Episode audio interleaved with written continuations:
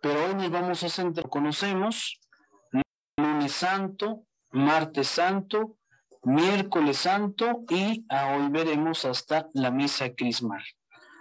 Y ya el día de mañana comenzaremos a explicar lo que es el trido pascual que da comienzo con la misa de la Cena del Señor el jueves por la tarde. Entonces, así por eso lo hemos dividido en dos días. Por eso esperamos que también el de mañana nos puedan acompañar todos ustedes a la misma hora para poder estar eh, y tener completo, digamos, esta catequesis litúrgica. Muy bien, pues primeramente vamos a hablar del Domingo de Ramos o Domingo de la Pasión del Señor. Para todos nosotros es muy común, eh, pues siempre, ¿no? Lo hemos llamado, lo conocemos como el Domingo de Ramos, ¿no? Pero también aquí es lo primero que tenemos que aprender. También es llamado Domingo de la Pasión del Señor, que ahorita en un momento lo vamos a estar explicando por qué motivo, ¿no? Es un domingo que a nosotros inmediatamente se nos viene a la mente, pues las palmas, ¿no? Decimos nosotros la bendición de las palmas, precisamente de los ramos. Y esto, pues según el Evangelio que nos presenta ese día, en el momento que se está haciendo la bendición precisamente de, las, de los ramos o de las palmas, pues cómo Jesús entró a Jerusalén y cómo fue recibido. Entonces, este domingo de Ramos, que es ya el próximo domingo, ahora en esta fecha 10 de abril, bueno, ¿qué celebramos ese día? Bueno, entra, lo que nosotros celebramos en concreto es la entrada histórica de Jesús en Jerusalén. Así lo entienden los evangelistas, ¿no? Ahí están las citas bíblicas, sobre todo los sinópticos, y también encontraremos el Evangelio de San Juan, ¿no? El Evangelio de San Juan también nos presenta esta entrada, pues, triunfal de Jesucristo, pero es la entrada histórica. ¿Sí? Como nos lo relatan los evangelistas, así nosotros lo que celebramos. Pero fíjense, es, los evangelistas presentan esto, pero como una presentación pública también muy importante, ¿no? Hoy veíamos en el Evangelio, que ya asistieron a la Santa Misa, que bueno, Jesús tiene precisamente pues esta discusión a lo mejor, ¿no? Con los judíos, y dice que precisamente querían pues apedrearlos, escondió, se fue Jesucristo, pero ahora en este domingo lo que celebramos es que Jesús tiene esta aparición pública, por decirlo así. Que Jesús hace así, pero ¿en qué sentido? ¿no? Como Mesías asumir su misión hasta el final, aceptando la entrega y la misma muerte de cruz. Entonces, esto es importante porque sí, vemos que esta primera parte, y te lo veremos en los signos litúrgicos, pues lo que presentamos a lo mejor es una cuestión de fiesta, no una cuestión de que Jesús es una entrada triunfal, sí, pero entra como un Mesías. Pero recordemos, no un Mesías como lo esperaban inclusive los mismos apóstoles, un Mesías liberador, un Mesías que venía a liberar precisamente del, imperio romano, etcétera, ¿no? Sino fíjense, un Mesías que está dispuesto a asumir su misión hasta el final, aceptando que la entrega y la misma muerte de cruz. Por lo tanto, es una entrada del rostro triunfal, porque así lo veremos, de hecho, en, el mismo relato, ¿no? Osana, bendito el que viene en el nombre del Señor, gritaban ahí los niños hebreos, etcétera. Entonces, es una entrada triunfal, de un rostro triunfal, pero y un corazón amargo al mismo tiempo, donde uno, ponemos aquí entre paréntesis, los sencillos, lo aclaman y lo acogen, pero mientras otros, es decir, los jefes del Sanedrín, lo rechazan y condenan. Entonces, fíjense esto, los sencillos, es decir, aquellos que de verdad tienen su corazón en Dios, que tienen su corazón en el verdadero Mesías, bueno, ellos precisamente celebraban este rostro, rostro triunfal, esta entrada triunfal a Jerusalén. Que como nosotros sabemos, llegar a Jerusalén es cumplir la misión de la cruz de Jesucristo. Por lo tanto, bueno, y por otro lado, mejor dicho, tenemos a los otros que rechazaban precisamente, que eran los jefes del Sanedrín. Lo rechazan y hasta lo condenan. Entonces, en concreto, esto es lo que celebramos el próximo domingo, o el domingo de Ramos, o domingo de la Pasión. Por eso también es llamado domingo de la Pasión.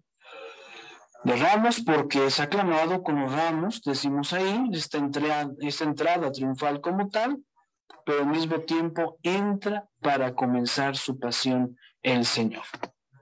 Ahora, Él viene, repetimos esto, que debe quedar claro, viene como Rey y Mesías. Rey precisamente, por eso es recibido, por eso es aclamado, pero también como el Mesías. El Mesías precisamente que viene al encuentro de su pueblo. Aquí debe quedar claro esto, no en poder y gloria como vengador de enemigos, lo que decía hace un rato, y salvador de amigos, ¿no? Porque a veces a lo mejor se tiene pues esta, esta visión, ¿no? Es decir, el Mesías precisamente, bueno, no es con el poder y gloria como vengador de enemigo y salvador de amigos, no, sino en humildad y sencillez como salvador de pobres y oprimidos. Así es donde, así es como aclamamos a Jesucristo. Así es verdaderamente su mesianismo de Jesucristo. Este Mesías, por lo tanto, no responde a las expectativas de la tradición, ¿no? Lo que esperaban, inclusive les decía hace un rato, lo que los mismos apóstoles, ¿no? Esperaban precisamente, inclusive vemos en los evangelios que Pedro, ¿no? Este, cuando Jesús anuncia su pasión, ¿no? En una de esas Pedro lo persuade precisamente, lo lleva aparte y le dice, no te puede suceder esto. Jesús le responde, apártate de mí, Satanás, porque su pensamiento de Pedro era otro, era esto precisamente. Por eso, este Mesías, que es Jesucristo, no responde a estas expectativas políticas de la tradición de aquel momento, ¿no? Pero él sabe que solo aceptando la misión sin engaño, salvará a los que esperan, claro. Por eso Jesús entra, porque sabe que con su entrega generosa de amor, bueno, salvará a todos los que tengan esta espera como tal. Por lo tanto, el triunfo de su entrada está sellado por el dolor, porque solamente así Jesús triunfará por medio de este dolor, por eso de su pasión, por eso también es llamado Domingo de la Pasión del Señor. Solo por la cruz se llegará a la gloria. Solo así nos queda claro en el Evangelio de la Transfiguración del Señor, recordemos esto. Ahí ya nos deja claro que por la cruz, solamente por ese camino de cruz, podemos llegar a la gloria. Por lo tanto, la subida de Jesús a Jerusalén es un peregrinar hacia la Pascua. Por eso lo celebramos, fíjense, muy importante, este domingo próximo, porque es un peregrinar, es para llegar a esa Pascua, para cumplir hasta el fondo la misión que tenía Jesucristo, él era consciente de esta misión, y bueno, cómo se presenta sobre el burro, ¿no? Va precisamente representado así, los evangelios nos dicen, vaya a la cruz de la esperanza nueva, o sea, va en camino. Él se muestra este Mesías humilde, pero ya va en camino hacia la cruz. Por eso el Domingo de Ramos es este inicio como tal, es esta entrada a estos misterios que vamos a estar celebrando. Entonces nos debe quedar claro que este es Mesías, esta, esta entrada triunfal es de un Mesías sencillo, humilde, por eso, bien, los mismos profetas ya anunciaban que iba precisamente sobre el burro, ¿no? Sobre este animal para cumplir pues su misión. Por lo tanto, el domingo de Ramos, nos tiene que quedar claro, es el comienzo de la Semana Santa. Ahí está. Por eso lo celebramos de una manera especial, en la que se sitúa el trido santo pascual de la pasión y resurrección del Señor, que como les decía, Mañana estaremos hablando eso. Por lo tanto, hay que considerar, pues, que a este domingo, como un preludio, como un pórtico pascual, Por eso es importante, repito, este, este domingo, prepararlo, saber su significado para no solamente tener una preparación práctica, sino también espiritual. Porque es que también nosotros podamos contemplar este Mesías, podamos contemplar su triunfo que será a través de la pasión. Entonces, sirve como un pórtico pascual que anuncia la gran celebración del trigo en una mezcla de elementos triunfales. Por eso lo primero que vamos a encontrar ahí, y aquí ya nos, nos da algunos elementos que debemos de poner mucha atención, la procesión que vamos a tener el domingo de Ramos, la entrada precisamente, y al mismo tiempo tenemos elementos dolorosos. ¿Cuál es? El relato de la pasión. Entonces, estos dos elementos son importantes a resaltar en este domingo de Ramos o domingo de la pasión del Señor. Entonces son el primero, por un lado, elementos triunfales, la procesión, entrada, pero también al mismo tiempo los elementos dolorosos de la pasión. Por lo tanto, gestos y símbolos de este día. Primero, ¿cuál es el gesto? ¿Cuál es el símbolo? ¿Qué es lo que vamos a encontrar primero en este domingo de Ramos? Es lo que nos interesa, ¿no? Bueno, primeramente es la procesión con las palmas. Esto es, yo creo que todos identificamos en lo que yo les decía al inicio, al decir Domingo de Ramos, bueno, inmediatamente hilamos o asociamos ¿no? las ramas, las palmas, pero también la procesión, que bueno, ¿no? Ahora, digamos, aunque aún estamos en esta cuestión de pandemia, digamos, pero estamos en una, una forma igual, este, cuidándonos, mejor ya en muchas comunidades se podrá tener con las debidas precauciones como se ha hecho hasta este momento este, esta procesión con las palmas. Entonces, es una formación ¿no? mimética representativa, así lo podemos decir nosotros. ¿Por qué se hace la procesión con las palmas? Bueno, es una formación para el pueblo, es una formación para nosotros los cristianos, para nosotros que vamos a entrar, ¿no? Ya nos hemos preparado a lo largo de la cuaresma, ya nos hemos ejercitado, ¿no? A lo largo de la cuaresma para poder llegar a este momento tan especial.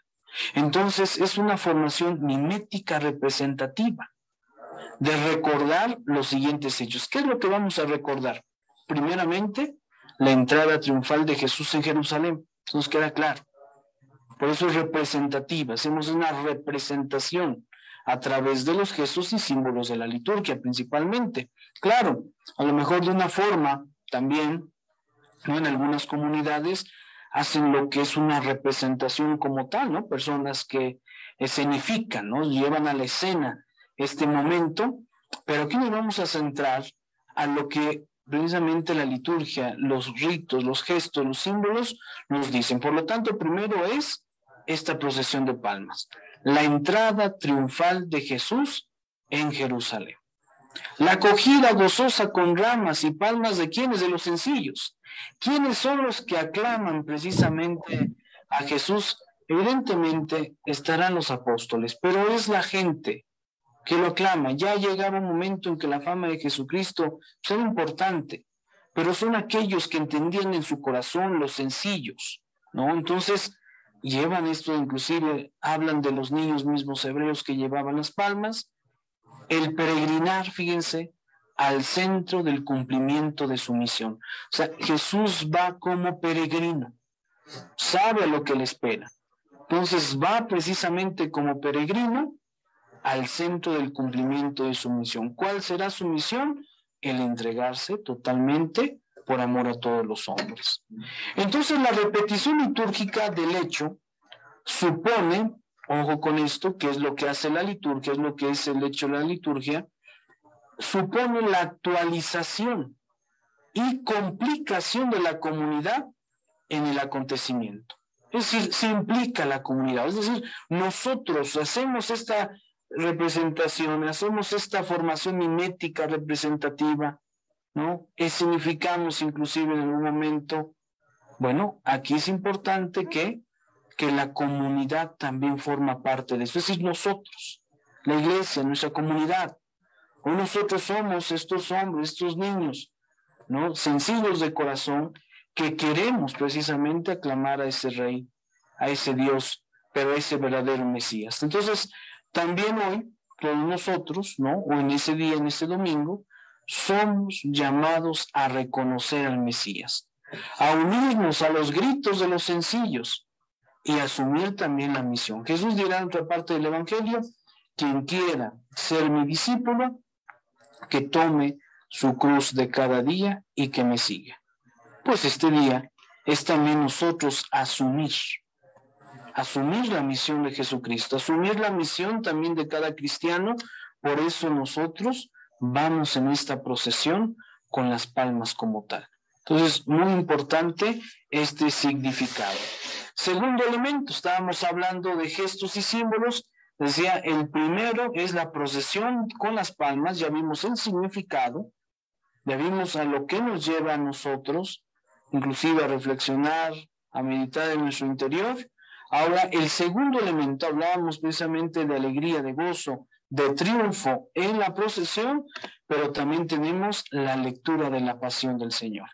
De hecho, el domingo, les decía, varios de ustedes son pues laicos ahí que ayudan en esta, o forman parte del Ministerio de Liturgia o de lectores. algunos de ustedes les tocará, ¿no? Leer conjuntamente con otros lectores, inclusive con el sacerdote, la pasión del Señor, que está al centro de este, de este domingo también. ¿No? Está al centro.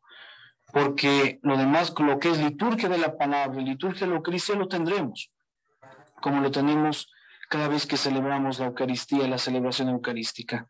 Pero este domingo, por ser domingo de la Pasión de Ramos, se incluyen estos dos gestos y símbolos, la procesión y la lectura de la pasión. Entonces, en el que en este día se proclame la pasión, indica claramente la intención, ojo, por qué se lee, por qué se proclama la pasión en ese día, porque se, se indica claramente la intención de unir desde el principio las dos caras del misterio pascual.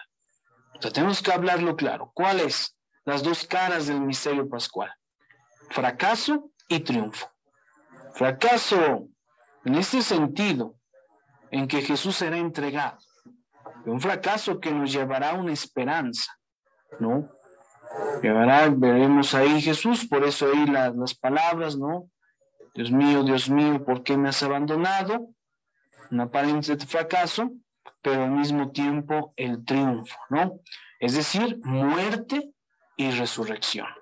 Entonces, ya precisamente este domingo inmediatamente estamos hablando, hablamos de un pórtico pascual, ¿no? Del misterio pascual, o una introducción, el llegar precisamente al misterio pascual, pues nos presenta la lectura de la pasión como una, como este signo de que encontraremos también la muerte, el dolor, pero también la alegría. Entonces, por eso, las dos caras del misterio pascual, muerte, resurrección, dolor, alegría, fracaso y triunfo.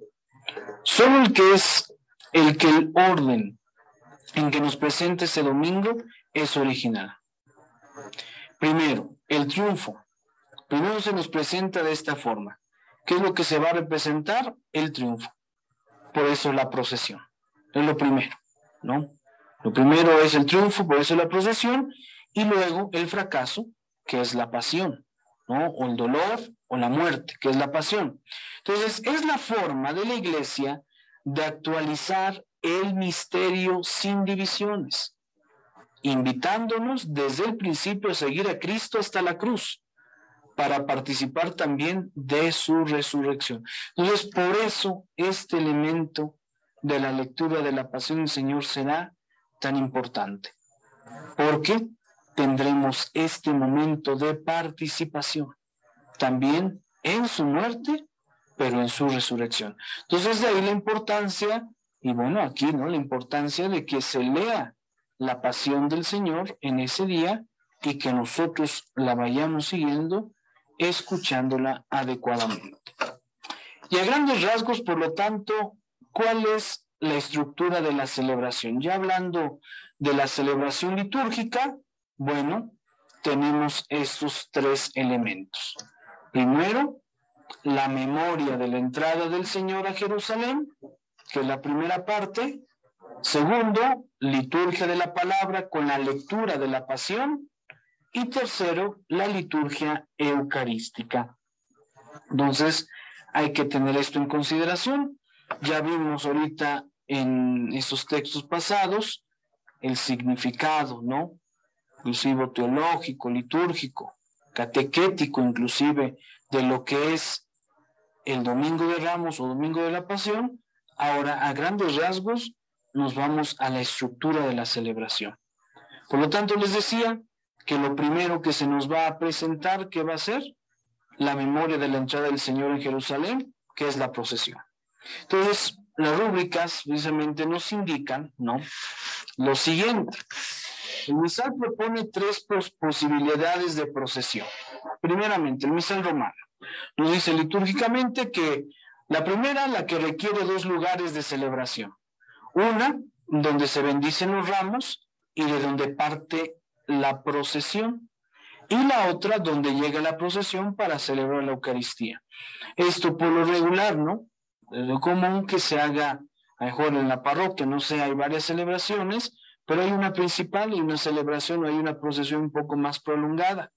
Por lo regular se dice que de una capilla menor o de una iglesia menor a al templo parroquial o a la iglesia parroquial, ¿no? O de algún punto en especial, que mejor conocido por la comunidad. Entonces aquí se dice que dos lugares de la celebración. ¿Por qué?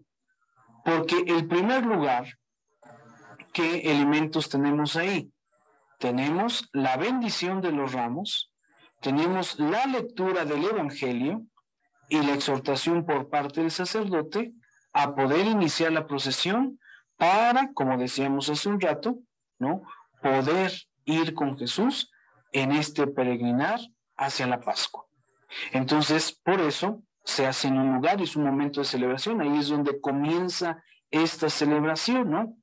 A veces pensamos que la celebración del Domingo de Ramos, ¿no? Que los ramos se bendicen hasta el final, no, se prevé la bendición de los ramos al inicio.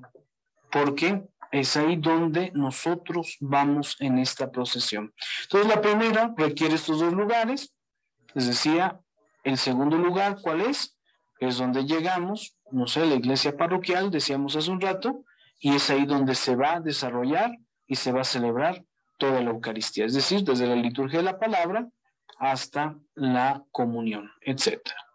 Segundo, segunda posibilidad, la que se hace dentro del mismo recinto de la iglesia también, es decir, dentro de la iglesia parroquial, pero bendiciendo los ramos en un lugar, es decir, en la entrada o en una capilla menor que puede estar en el mismo lugar de la iglesia, y yendo los ministros en procesión hacia el altar, mientras los fieles siguen desde su puesto con cantos a la procesión. Este es el segundo momento. El segundo momento es este, esta cuestión, ¿no?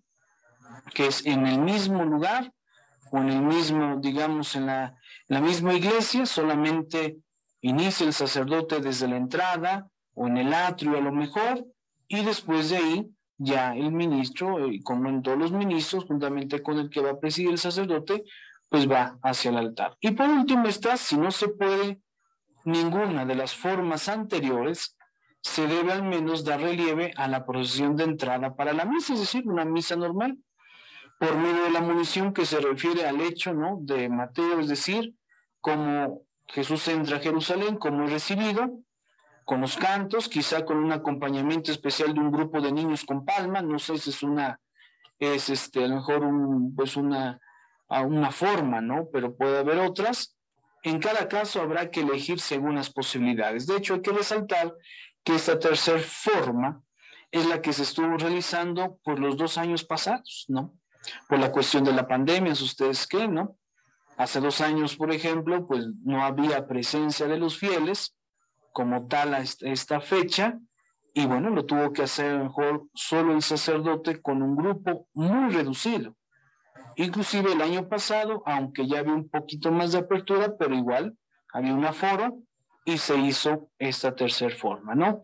Pero bueno, les decía hace un rato, lo mejor estamos en esta situación pues bueno, lo mejor ya la primera forma, con todas las medidas, con todo lo que tenemos que hacer responsablemente, se puede realizar. Entonces, están estas tres posibilidades de procesión y bueno, las tres se pueden elegir sin ningún problema para hacer este signo de la procesión, o sobre todo de la entrada triunfal, precisamente de Jesucristo, en Jerusalén hacia su camino pascual. Otro elemento que habrá de cuidarse con esmero es la lectura de la pasión, ya lo habíamos dicho, ¿no? Ya lo habíamos dicho, por lo tanto, yo les digo, a lo mejor algunos de ustedes ayudarán en la proclamación de la lectura de la pasión, ¿no? Juntamente con, su párroco, con su sacerdote en la comunidad. Entonces hay que prepararla con esmero, ¿no? Se ha podido realizar, bueno, como, como a continuación vamos a explicar, convendrá leerla entera para resaltar mejor la unidad de sus secuencias. Sin embargo, también existe la lectura breve, como se hizo también los años pasados, ¿no? Para no alargar como tal esto y no estar juntos, ¿no? Entonces, la forma precisamente de leerla puede ser seguida por un solo lector, es decir, el presidente, lo mejor el sacerdote lector a la pasión, ¿no? A lo mejor podemos decir, no, pues cómo es posible, ¿no? Pero claro, está esta, posibilidad, ¿no? Eh, ya más adelante en algunos otros catequesis hablaremos de la importancia de la preparación de los lectores, ¿no?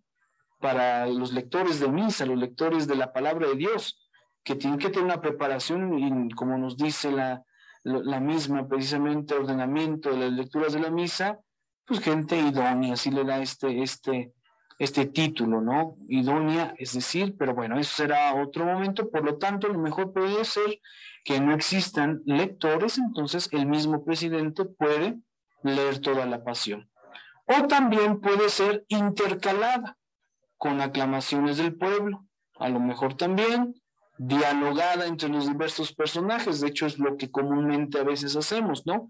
Está el lector o está lo que se le llama, ¿no? El cronista, ¿no? El que va narrando todo, entonces hay un lector que va narrando, que es el cronista, otro que hace de sinagoga, que es cuando hablan los personajes que aparecen ahí, y otro que por lo regular lo hace el sacerdote, es lo que le toca lo que dice Jesús. Entonces, esta es la forma, por eso hablábamos que hay que cuidar con esmero, hay que preparar, ¿no? Y estamos, por ejemplo, la pasión del Señor, ciclo C. Entonces hay que preparar precisamente, según San Lucas, este momento de la pasión del Señor. Aunque la lectura resulte un poco larga, en este día no debería faltar una homilía bien preparada y proporcionada, es decir, por parte del sacerdote, ¿no? Aunque sí, es, es larga precisamente, ya vimos por qué se presenta la pasión del Señor, por eso, pues es un elemento, ¿no? Esencial de este domingo, por eso, pues no lo pensaría el omitirla, pues no, evidentemente que no. La lectura breve está esa forma, pero bueno, aquí se podría hacer una homilía bien preparada y proporcionada también por el tiempo y más en nuestras comunidades, porque pues no es que tengamos solamente una celebración un domingo, a veces hay diferentes, ¿no? O inclusive en pequeñas capillas, entonces también proporcionada solamente para resaltar algunos puntos del domingo que estamos celebrando en ese día. Muy bien, entonces bueno, a grandes rasgos, esto es lo que vamos a celebrar el domingo y la importancia de que haya una preparación por medio de ustedes como laicos, juntamente con su sacerdote, para que podamos celebrar juntamente este gran misterio del inicio de la Semana Santa. Muy bien. Ahora pasamos rápidamente a las ferias de Semana Santa, así se le llama. Semanas de, las ferias de Semana Santa, decía, el domingo de Ramos nos queda muy claro, domingo, el próximo domingo, 10 de abril. Y bueno, tenemos tres días que se le llaman las ferias de Semana Santa, lunes, martes y miércoles santos. Bueno, en estos días, pues son como de una preparación intensa, hay que, hay que explicarlo, ¿no? O hay que entenderlo así, una preparación intensa a través de la palabra de Dios e inclusive también de una preparación penitencial, ¿no? De un momento especial. ¿Para qué? Para poder llegar al trío pascual. Que les digo, el día de mañana estaremos explicando el trío pascual, que es el centro de la vida cristiana. Es la celebración más importante, todo el trío pascual, ya mañana lo estaremos explicando. Entonces, estos tres días de verdad son unos días que debemos de aprovechar, ¿no? Para poder tener una preparación espiritual. En muchas comunidades tengo el conocimiento que también estos días, ¿no? Preparan las celebraciones litúrgicas. Es decir, quién va a leer, cómo van a ser las reverencias, etcétera, ¿no? De lo que será el jueves, viernes, sábado, ¿no? Inclusive la vigilia. También es una forma de prepararse, pero también una forma espiritual. Entonces, durante la Semana Santa, la iglesia celebra los misterios de la salvación actuados por Cristo en los últimos días de su vida, comenzando por su entrada mesiánica en Jerusalén, es decir, lo que ya explicábamos, el Domingo de Ramos. El tiempo de cuaresma, ojo, ojo aquí, muy importante resaltar esto, el tiempo de cuaresma continúa hasta el jueves. Entonces, estos días de lunes, martes, miércoles, todavía estamos en cuaresma. Inclusive, ¿no? El domingo de Ramos también es conocido como domingo, ajá, sexto de cuaresma. Sin embargo, ya vimos, ¿no? Inclusive con la reforma del Concilio Vaticano II, toma este elemento que explicamos ahorita del Domingo de Ramos o de la Pasión del Señor. Entonces, todavía estamos. A partir de la misa vespertina del jueves, en la cena del Señor, comienza el trido pascual. Entonces, hasta ese momento termina el tiempo de la cuaresma, ¿no? Hasta ese día. Entonces, que continúa durante el viernes la pasión del Señor, el sábado santo, y tiene su centro en la vigilia pascual, acabada con las vísperas del domingo de resurrección. Las ferias, por lo tanto, de Semana Santa, desde el lunes hasta el jueves, inclusive el jueves, pero ya vimos hasta qué momento, tiene preferencia sobre cualquier otra celebración. Eso también es importante. En las ferias de Semana Santa tienen de verdad preferencia sobre cualquier otra celebración. Entonces, inclusive de algunos santos, inclusive de algunas solemnidades, ha habido años en donde, por ejemplo, el 25 de marzo que celebramos la encarnación o la anunciación de María Santísima, ha caído en estos días de Semana Santa, se ha postergado, ¿no? Se ha puesto en otro día, se ha pasado otro día, para salvaguardar esta Semana Santa. Eso, por lo tanto, no es de que no tengan una validez estos días, no, pero son como de preparación, que es lo que ahorita vamos a explicar a continuación. Bueno, esto lo, presentamos, o eso, esto lo podemos encontrar en este documento que se llama Carta Circular sobre las Fiestas Pascuales en el número 27. Ahí es donde nosotros podemos encontrar esto. Muy bien. Ahora, ¿qué encontramos el lunes santo? Yo les decía, estos días de feria, precisamente de feria, eh, de feria de Semana Santa, ferias de Semana Santa, lo que más nos va a invitar es a, pues, estar centrados en la palabra de Dios. Entonces, tenemos dos textos en este día. Por una parte tenemos el primer cántico, ¿no? El primer cántico del siervo sufriente que nos presenta el profeta Isaías. De hecho, esta semana estaremos leyendo los cuatro, lunes, martes y miércoles, los tres primeros, y el cuarto cántico del siervo sufriente lo estaremos leyendo el Viernes Santo en la celebración de la tarde, pero ya lo explicaremos el día de mañana. Por lo tanto, el lunes santo, ¿qué nos presenta? Bueno, es la precisamente de Isaías 42, 1.7, en donde nos presenta el primer canto, ¿no? O cántico, que escuchamos hoy, presenta al siervo como el elegido de Dios. Recordemos, ¿por qué se presenta esto? Porque ya Jesús entró precisamente a Jerusalén, ya vimos que va hacia su pasión, va hacia la Pascua. Entonces, este siervo sufriente que presenta Isaías es Jesucristo. Por lo tanto, se nos invita a contemplar, ¿no? Que es el siervo elegido de Dios, lleno de su espíritu, enviado a llevar el derecho a las naciones y abrir, ¿no? Los ojos de los ciegos y liberar a los cautivos. O sea, eso es precisamente a lo que viene. Si este primer cántico del siervo sufriente nos presenta cuál es la misión de Jesucristo, Y por eso ahí presenta, ¿no? La caña cascada no la quebrará, el pabilo vacilante no lo apagará, la mecha humeante precisamente no lo apagará. Entonces son elementos que nos presenta en, este, en esta situación. Entonces, el primer cántico que escuchamos, ¿no? También es como la misión de ese siervo, que no se prevé que sea fácil, también lo presenta. por eso les digo hacer la referencia de Jesucristo, ¿no? Que es elegido, pero así aparecerá en todos los demás, que no su misión no es fácil. El salmo, por ejemplo, de ese día ya anticipa también la clave de extender su éxito. El Señor es mi luz y mi salvación, y cantaremos este lunes santo. No a quien temeré, y cuando me asaltan, dicen los malvados, me siento tranquilo, espera en el Señor, sé valiente, ten ánimo, espera en el Señor.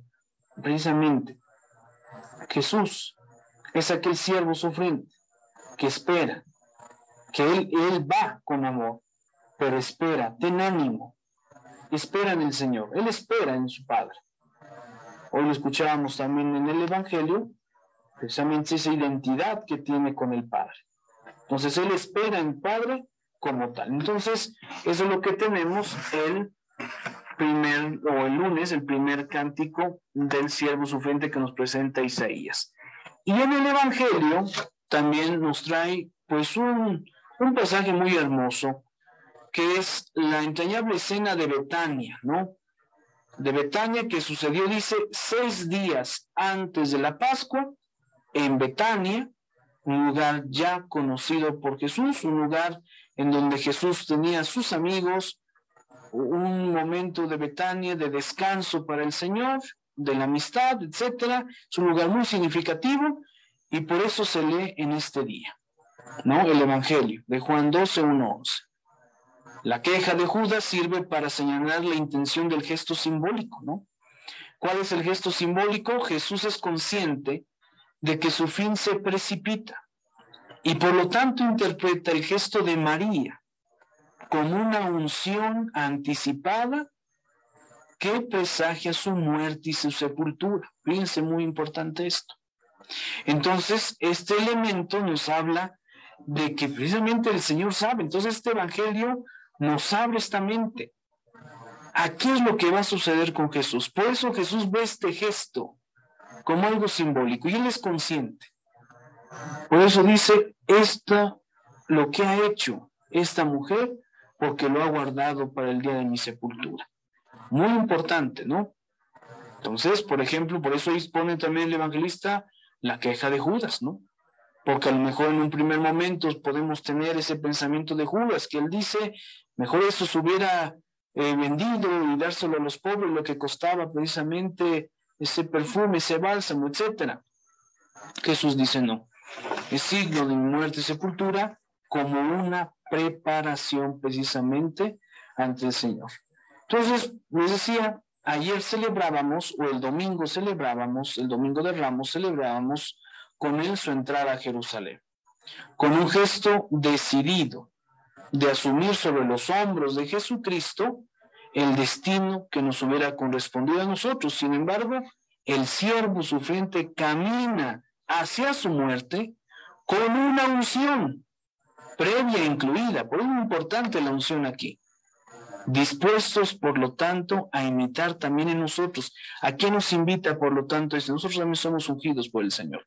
Por lo tanto, a imitar a nosotros en el seguimiento, sus mismas actitudes, su fidelidad a Dios inclusive, y de tolerante cercanía para los demás. Entonces, esto es la catequesis, hoy lo que nos presenta el lunes santo. ¿De acuerdo?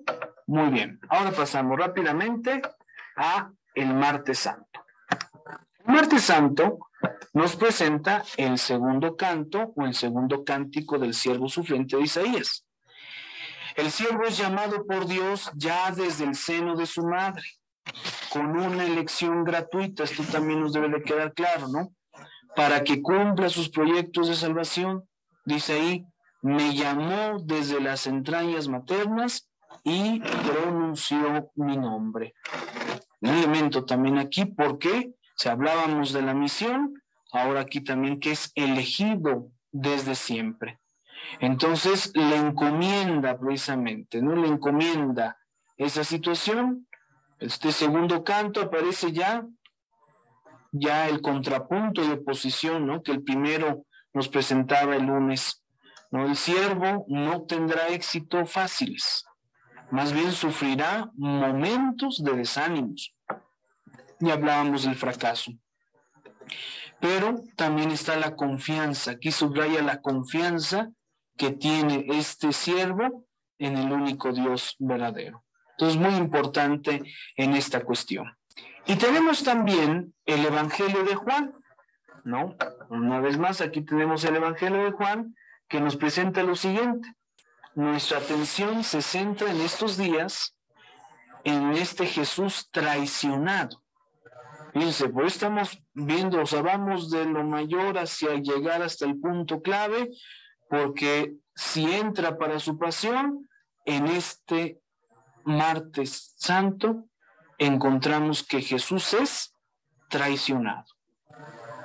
Es traicionado, se siente traicionado, pero es fiel, abandonado por todos, pero que no pierde su confianza en el Padre, porque dice Jesucristo, ahora es glorificado el Hijo del Hombre, y pronto lo glorificará el Señor. Entonces Jesús es el verdadero siervo, luz para las naciones, el que con su muerte va a reunir a todos los dispersos, el que va a restaurar y salvar a todos. Entonces tenemos este momento tan especial, ¿no? Tal vez tenemos también nosotros momentos de crisis, de traición que nosotros también podemos nosotros vivir, en que a veces nos sentimos la fatiga, ¿no? Del camino, a veces de no poder, de poder llegar a dudar si vale la pena seguir la misión o no. Pero el testimonio está llamando para dar a este mundo. Y muchas veces estas crisis, ¿no? Que a veces nosotros podemos pasar, se deben a que queremos éxitos a cortos plazos. A veces si lo aplicamos esto. Jesús es paciente. ¿Cuántos de nosotros tenemos crisis, pero porque no vemos los resultados, ¿no? Pero Jesús nos recuerda cargar la cruz precisamente de cada día y seguir. Entonces, estos días últimos de Cuaresma, ¿no? Sobre todo, tenemos la oportunidad de entender esta gran lección del siervo sufriente, que cumple radicalmente su misión confiando en Dios a pesar de que pueda vivir una crisis existencial inclusive. Sin embargo, no hay cabida para eso porque hay que tener el punto fijo a dónde se tiene que llevar y Jesús es modelo de esto. Jesús va hasta el final. Tenemos el miércoles santo, sigue la descripción poética de la misión del siervo, pero ahora con una carga cada vez más fuerte de la oposición y contradicciones, ¿no? Ahora ese tercer cántico, y aquí lo que vemos en este tercer cántico del siervo sufriente, es la misión que le encomienda a Dios, es decir, saber decir una palabra de aliento al abatido. Es decir, ahora, ¿qué es lo que se presenta? esta misión es de encomienda a Dios como tal. Pero antes de hablar, antes de usar esa lengua de iniciado, Dios le espabila el oído para que escuche. O sea, antes de que él dé, este siervo, antes de que dé lo mejor de él, primero escucha a Dios. Pero la misión sigue siendo la misma. La misión sigue siendo de este Mesías, de este siervo que va al encuentro precisamente de todos los demás. Y fíjense que tenemos en este miércoles santo el Evangelio de San Mateo. Ahora igual se va a hablar de la traición, pero ahora según San Mateo. El, martes santo se habló, ¿no? De eh, la traición precisamente por medio de Judas, de esta paciencia que tiene Jesucristo, de esa espera, pero ahora Mateo nos presenta. Entonces, en el Evangelio leemos de nuevo la traición de Judas, pero según esta vez Mateo, ya que ayer, ¿no? Es decir, el día martes habíamos escuchado el relato de Juan. Precisamente cuando Jesús quiere celebrar la Pascua, de despedida de los suyos como un signo entrañable de amistad. Aquí esto es lo que más, digamos, pone en énfasis la lectura. y lo que tenemos que nosotros tener, ¿no? O sea, Jesús quiere tener ese momento íntimo con sus amigos, quiere celebrar la Pascua, pero de despedida sabemos, ¿no? Como un signo entrañable de la amistad, de comunión, uno de ellos, y ya ha concentrado la traición y las 30 monedas. Según nos dice el libro precisamente del Éxodo 21-32, que las 30 monedas era el precio de un esclavo. Eso es lo que se pagaba por un esclavo. Por lo tanto, el esclavo en este momento, llega este momento culminante, Jesús es vendido por 30 monedas como en el Antiguo Testamento. Es el esclavo. Eso ya veremos el gesto del lavatorio de pies, ¿no? El jueves también, que lo hacía un esclavo. Bueno, Jesús toma esta condición. Toma esta condición como tal de esclavo toma esta condición especial y por eso ahí la traición, las 30 monedas. Entonces, por eso aquí nos presenta estos elementos, ¿no?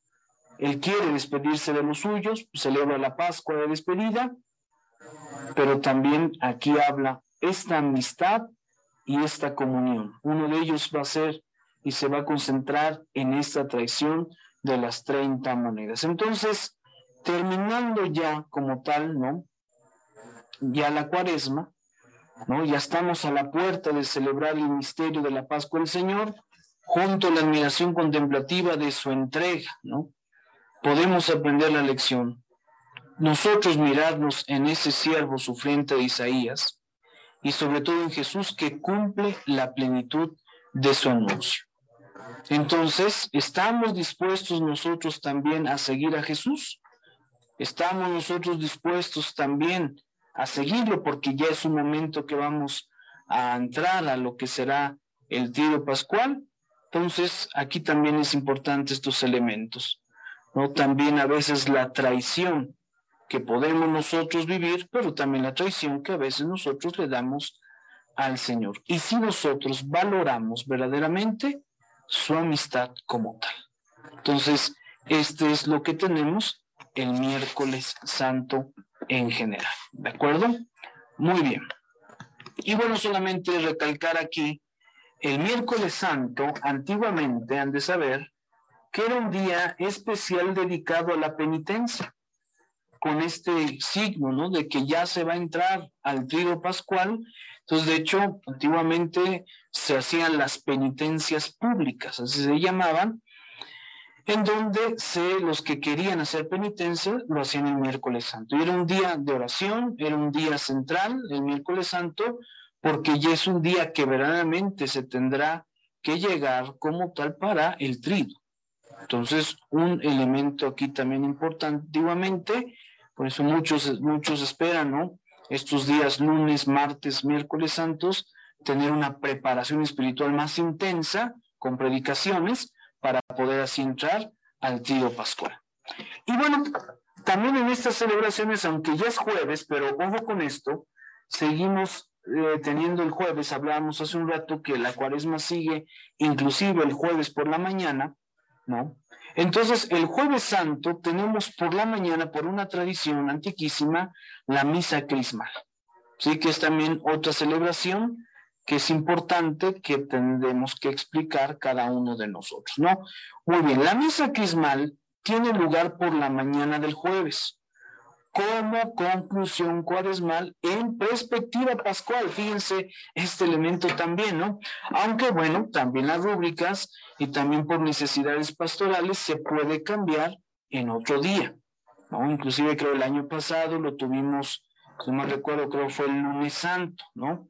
Por algunas cuestiones que, bueno, previó nuestro señor obispo, y también se puede cambiar en algunos lugares, a lo mejor para poder reunir, porque es una celebración en donde se tienen que reunir todos los sacerdotes, todos los presbíteros, a veces son lugares muy lejanos, y el jueves santo pues hay que celebrar la misa de la tarde, entonces por ese motivo se cambia otro día. Sin embargo, por una antiquísima tradición, siempre se hace el jueves santo por la mañana con esta perspectiva que pongo ahí. Es la conclusión cuaresmal, pero en una perspectiva pascual. En una perspectiva pascual. Entonces, por una parte, la misa crismal aparece como una celebración sacerdotal por excelencia. Esto hay que resaltarlo. es una celebración sacerdotal por excelencia, no solo de los ministros ordenados, claro, no solo por que nosotros tenemos que estar ahí, sino de todo el pueblo de Dios invitado también a participar, porque recuerden que todos ustedes, fieles laicos, participan del sacerdocio común de Cristo.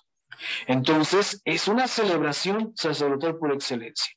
Es muy importante, ¿no? La presencia del señor obispo con su presbiterio y con el pueblo de Dios también reunido ahí, ¿no? El pueblo sacerdotal también. Entonces, es una celebración sacerdotal por excelencia. Cristo es el verdadero ungido. Él es el ungido por excelencia. Por esto vamos a ver por qué se le llama la misa crismal. Es el ungido precisamente de donde se deriva el sentido cristológico de la unción crismal, ¿no? Porque digamos que de estos óleos el más importante es el santo crisma que se consagra. Entonces, por lo tanto, de la consagración de todos los fieles, porque todos somos crismados, a quienes por lo mismo se nos llama cristianos, ¿no? Ungidos por el Señor, ungidos con el crisma, ungidos por el Señor como tal. Entonces, la misa crismal, congregando en torno al obispo, al presbiterio, es decir, todos los sacerdotes que renuevan sus promesas sacerdotales, fíjense algo muy importante aquí, es una verdadera epifanía del sacerdocio ministerial. ¿Qué significa la palabra epifanía? Recuerden, manifestación. Una manifestación, no una sobremanifestación inclusive. Es decir, cuando nosotros participamos en la misa crismal, los sacerdotes, el obispo y el pueblo reunido, es una verdadera epifanía del sacerdocio. Inclusive el sacerdocio ministerial, el obispo con sus sacerdotes que participamos del sacerdocio de Cristo. También es la epifanía de la unidad de la iglesia y se ve la unidad de la iglesia, del cuerpo de Cristo orgánicamente estructurado, que crece por las diversas o los diversos carismas o diversidad de carismas y ministerios también. Entonces, por eso es muy importante la presencia también de los fieles en esta misa, porque hay esta epifanía del sacerdocio de Cristo. Y decíamos, es una celebración sacerdotal por excelencia. No se nos tiene que olvidar por otra parte, en esta celebración hay que tenerlo también en consideración, la consagración del crisma y bendición de los óleos subraya el carácter sacramental de la iglesia. Esto, fíjense. O sea, esta iglesia reunida, esta iglesia sacerdotal, a la hora que en esta misa consagramos el crisma y se bendicen, bueno, es subrayar el carácter sacramental de la iglesia. Porque han de saber, ¿no? Que estos óleos, al menos el Santo Crisma los óleos de los catecúmenos, ¿no? Etcétera, de los enfermos, serán ocupados en los sacramentos. Entonces, el poder los bendecir es que también tiene este carácter sacramental la iglesia y a partir de los sacramentos. ¿Cuáles? El bautismo, confirmación, orden y unción de los enfermos. Es donde se utilizan estos óleos que este día se consagra y se bendice. Por lo tanto, los sacramentos, ¿qué son? Pues ellos actualizan el misterio pascual, se responsabilizan de la misión, crece con nuevos miembros y se edifica en medio del mundo también. Entonces, la iglesia se va edificando. Desde la cabeza por el cuerpo se difunde al mundo entero el buen olor de Cristo. Entonces, pues es importante porque este crisma, o bueno, lo que es el crisma, ¿no? En este gesto se da precisamente el crisma que es preparado, precisamente con esencia, con una esencia como tal especial, para darle realce, ¿no? Para tener ese buen olor, precisamente desde la cabeza, por el cuerpo se difunde el mundo entero el buen olor de Cristo. Por eso es muy importante, ¿no? Si ustedes recuerdan el bautismo, por eso somos ungidos con el santo crisma para hacer precisamente ese olor de Cristo en todo el mundo. Entonces viene esto que hay que resaltar también. La entrega de los óleos a los presbíteros párrocos por parte del obispo expresa esta misión sacramental para la extensión de la iglesia. De hecho, ese día, ¿no? El obispo al término de la misa entrega simbólicamente a los representantes de las zonas pastorales, los padres encargados de zonas pastorales, entregan los óleos en este signo. ¿Por qué se les entregan a ellos, a los párrocos? Por parte del obispo, bueno, porque expresan que los sacerdotes y nosotros tenemos la misión sacramental para la extensión de la iglesia. Queremos extender la iglesia, queremos extender precisamente más cristianos, el mundo. Bueno, los solos son este signo. Por eso los reparte, por eso se los da a los presbíteros y nosotros somos conscientes como tal de esta función, de esta misión sacramental que también nosotros tenemos para seguir extendiendo la iglesia. El que todo esto suceda dentro de la Eucaristía es importante, indica su, su centralidad en relación con los otros sacramentos también. Entonces, por eso, esta bendición de los, de los solos del Santo Crisma, la consagración, se hace dentro de la Eucaristía para tener esta unión como tal. Y bueno, tenemos la estructura de la celebración de la misa crismal, ¿no? ¿Qué elementos tiene? Es una celebración eucarística que tiene ritos iniciales, como toda celebración. Eh, hay saludo de parte del que preside, que es el obispo. Y fíjense, aquí se canta el gloria, ¿no? Gloria que se había omitido a lo largo de la cuaresma, ¿no? a lo largo precisamente de la cuaresma. ¿Por qué? Porque bueno, es el signo de la austeridad, ¿no? Principalmente esos son los signos, lo que es eso y la mención del aleluya, ¿no? Esos son los signos más evidentes, ¿no? De que estamos en, esta, en esa austeridad. Entonces, aquí se canta de gloria. ¿Por qué? Porque veíamos esto. Es la epifanía del sacerdocio de Cristo, el sacerdocio ministerial. Es una celebración del sacerdocio por excelencia. Por lo tanto, se canta gloria agradeciendo a Dios por este don maravilloso del sacerdocio, ¿no? De los fieles, de los laicos, de todos los fieles bautizados y del sacerdocio ministerial. Entonces, muy importante en esto. Tenemos la liturgia de la palabra, que tenemos el del libro del profeta Isaías, ¿no? El Espíritu del Señor está sobre mí porque me ha ungido. Esta este texto, este pasaje que Jesús lo toma en la sinagoga y cuando dice hoy mismo se ha cumplido este pasaje, lo leeremos también en el Evangelio ¿no? de, de, ese, de ese día y bueno, tenemos ahí estas lecturas. Se tiene la homilía de parte del obispo en donde pues expresa la importancia de este ministerio sacerdotal. Después de la homilía tenemos la renovación de las promesas de los presbíteros. ¿no? Y diáconos, en, algún, en algunos momentos es los diáconos, de agentes de pastoral, si fuera el caso, en algunos momentos lo hacen, ¿no? Pero aquí lo que hay que subrayar más es la promesa de los presbíteros. En algunos otros lugares también, ¿no? De su ministerio de los diáconos, eh, algunos también, por ejemplo, se hacen algunas parroquias, ¿no? Las promesas este, sobre todo el trabajo apostólico de los agentes de pastoral, por lo que ese día se refiere, por, por el sacerdocio bautismal. Sí, por eso ahí sí fue el caso. En algunos lugares se pone, sin embargo, aquí hay que resaltar que la liturgia va más dada a las promesas de los presbíteros. Entonces, en este día renuevan, todos los sacerdotes renovamos frente al obispo que preside la celebración, el obispo, sumo sacerdote de la diócesis, él es precisamente el que nos pregunta para renovar nuestro ministerio sacerdotal en este día tan especial, ¿no? No se dice el credo, se dice la oración de los fieles, hay una oración precisamente de los fieles y es lo único que se realiza ahí. Después de esto, eh, bueno, viene la procesión de las ofrendas, que incluye los vasos con los óleos que serán bendecidos y con el óleo también que será consagrado como crisma. Entonces, después de que ya los sacerdotes renovaron sus promesas sacerdotales, viene la procesión precisamente de las ofrendas.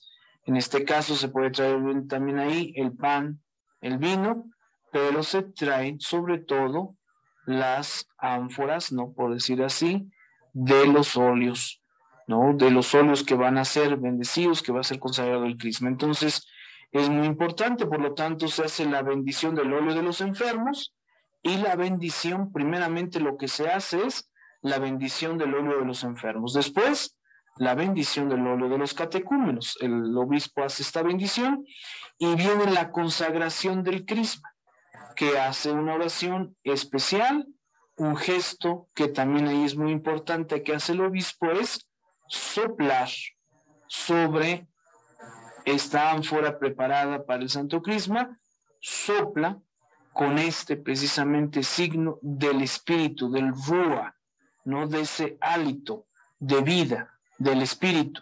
Entonces el obispo sopla y se hace una oración de consagración, que también son invitados los demás sacerdotes recién renovados sus promesas para la consagración del Crisma. Y bueno, Después de ahí ya se llevan a un lugar en donde tienen que estar preparados para después repartirlos y llevarlos a las comunidades. Viene la oración eucarística, viene con celebramos los sacerdotes, hay un prefacio propio, hay ritos de comunión como de costumbre y los ritos finales de, les explicaba hace un rato, dentro de estos ritos finales, lo que se incluía era la entrega de los santos óleos a los representantes de cada comunidad. Por lo regular, les digo, simbólicamente, el obispo eh, lo entrega a cada padre encargado de zona pastoral y al término de la misa son entregados a encargados de cada comunidad que se la llevarán precisamente hasta su parroquia. Entonces, a grandes rasgos, esa es la estructura de la misa del jueves santo de misa crismal. Ahora, hay que resaltar esto. La celebración de la misa crismal, por lo tanto, sea única a causa de su significado en la vida de la diócesis y celébrese en la iglesia catedral o por razones pastorales en otra iglesia, especialmente si es más insigne, ¿no? Por lo regular esto. Entonces, esta misa crismal es una misa muy importante para la vida de la diócesis, ya vimos por qué, ¿no? Entonces, es también es un signo que se celebra en la iglesia catedral, pero bueno, hay algunas diócesis que no tienen a lo mejor una iglesia catedral grande, digamos, entonces se puede hacer en algún templo mayor, una iglesia mayor, ¿no? Con mayor extensión. Ahora, también algo que es muy común dentro de nuestras comunidades es la recepción de los óleos sagrados en las distintas parroquias, ¿no? Es algo que muy común lo, lo, hacen precisamente nuestros párrocos, también aquí en nuestra diócesis de Catepec. Y bueno, puede hacerse o antes de la celebración de la misa vespertina en la Cena del Señor o en otro momento más oportuno. Por lo regular, ¿no? Algunos es inmediatamente que se sale de la misa en catedral de misa de crisma pues ya se están esperando los óleos en la parroquia, ¿no? Esto puede ayudar, por eso es muy importante esto, porque esto puede ayudar a la formación de los fieles sobre el uso y efecto de los óleos y del crisma en la vida cristiana. Entonces, y es una presencia del Espíritu Santo también, ¿no? En medio es una presencia de los sacramentos en la iglesia parroquial. Por eso es muy importante que se haga. También es una costumbre laudable, ¿no? Que se ha hecho recibir los óleos, ¿no? Entonces ya cada quien lo, presentan, algunos con una procesión y después con una celebración de la palabra, principalmente en ese día, ¿no? En la iglesia parroquial, ¿no? Por eso les digo, ayuda a la formación de los fieles sobre el uso y el efecto de los óleos. Eso es lo que más hay que resaltar en esta recepción, en esta pequeña celebración, que es precisamente el uso. ¿para qué utilizamos los óleos? y los efectos que tienen también ellos y sobre todo el crisma en la vida cristiana como tal. Entonces, les decía, es un momento o una, una tradición pues muy laudable que se siguen haciendo en nuestras comunidades en esta situación. Entonces, de verdad, ¿no? Son, es un elemento que también ha caracterizado aquí en nuestra diócesis de Catepec y que, bueno, se organiza también en este día, ¿no? Hay algunos padres que a lo mejor también se hacen antes de la misa de vespertina de la cena del Señor también, se puede hacer un poco antes, no misma dentro de ella, porque la misa vespertina también tiene un carácter especial, que lo veremos mañana, pero bueno, se tiene, se puede tener un poco antes para dar, no, no hay que pasar apercibido esta recepción de los óleos en las diferentes parroquias como tal. ¿De acuerdo? Bueno, pues con eso terminamos en este, en este día. Eh, pues hemos visto desde el domingo de Ramos hasta eh, la recepción de los óleos en nuestras comunidades, que bueno, son, son estos elementos también que no podemos pasar de apercibido. Entonces, pues este es lo que hoy hemos presentado como tal. Eh, el día de mañana los esperamos también eh, a la misma hora. Eh, es un gusto poder saber que están aquí conectados en la plataforma, miembros de, diferentes parroquias, así como también este, en Facebook de la diócesis. Agradecemos la presencia en este día y mañana pues los seguimos invitando a la misma hora. El día de mañana estaremos presentando lo que es el trido pascual, la misa de la Cena del Señor, los oficios o la celebración litúrgica del Viernes Santo, Sábado Santo, la Vigilia Pascual y el Domingo de Resurrección. Eso es lo que estaremos explicando el día de mañana. Entonces, pues queridos hermanos, un gusto saber que han podido participar y sigamos cada uno de nosotros formándonos en este momento ¿no? de la liturgia y sobre todo para formarnos de una manera especial a celebrar estos grandes misterios de nuestra fe que están, vamos a iniciar el próximo domingo. Entonces, repito, nos vemos el día de mañana. Gracias a todos los que nos han, han participado en este día y bueno, terminamos con una oración. En el nombre del Padre, del Hijo y del Espíritu Santo. Amén. Padre bueno y generoso, te damos gracias por estos momentos que nos concedes de formación. Tú has dejado la iglesia para que extendiera el reino de Dios. Tú has dejado la iglesia para que celebremos también tus misterios. En la última cena, tu Hijo Jesucristo nos dijo, hagan esto en conmemoración mía y ahora a través de la liturgia de la iglesia lo estamos realizando. Danos este espíritu de ánimo, de generosidad, pero sobre todo ayúdanos a tener una participación consciente, activa y fructuosa dentro de nuestras celebraciones litúrgicas. Gracias por este día también que está terminando y te pedimos para que esta próxima Semana Santa sea para todos nosotros un momento de renovación espiritual pero también de una nueva vida en tu Hijo resucitado. Gloria al Padre, al Hijo y al Espíritu Santo, como era en el principio, ahora y siempre, por los siglos de los siglos. Amén. Trono de la eterna sabiduría, ruega por nosotros.